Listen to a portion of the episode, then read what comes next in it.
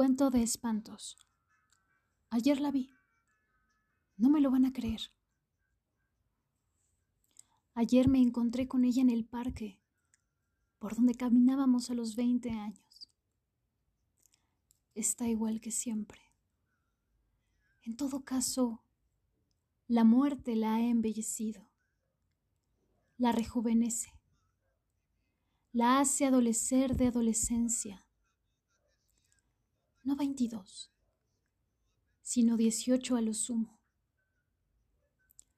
¿Quién entiende el misterio de los números y los años?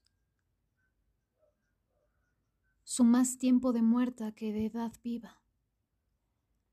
Pero cómo ilumina dos orbes, Venus, estrella del alba y el crepúsculo. Muchacha para siempre y también sombra que lleva de la mano a las tinieblas. La vi de lejos y, como es natural, me dominó el grave impulso de acercarme, verla otra vez y decirle, no sabes cuánto te extraño, no me resigno a no verte, no te he olvidado.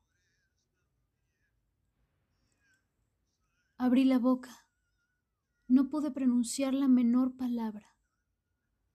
Me congeló la mirada que sin decirlo me decía. ¿Cómo se atreve, señor? ¿No se ha visto en un espejo? ¿No hay calendarios?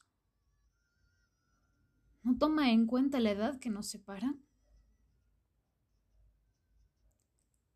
Y de ese modo yo, el aún vivo, me convertí en el fantasma.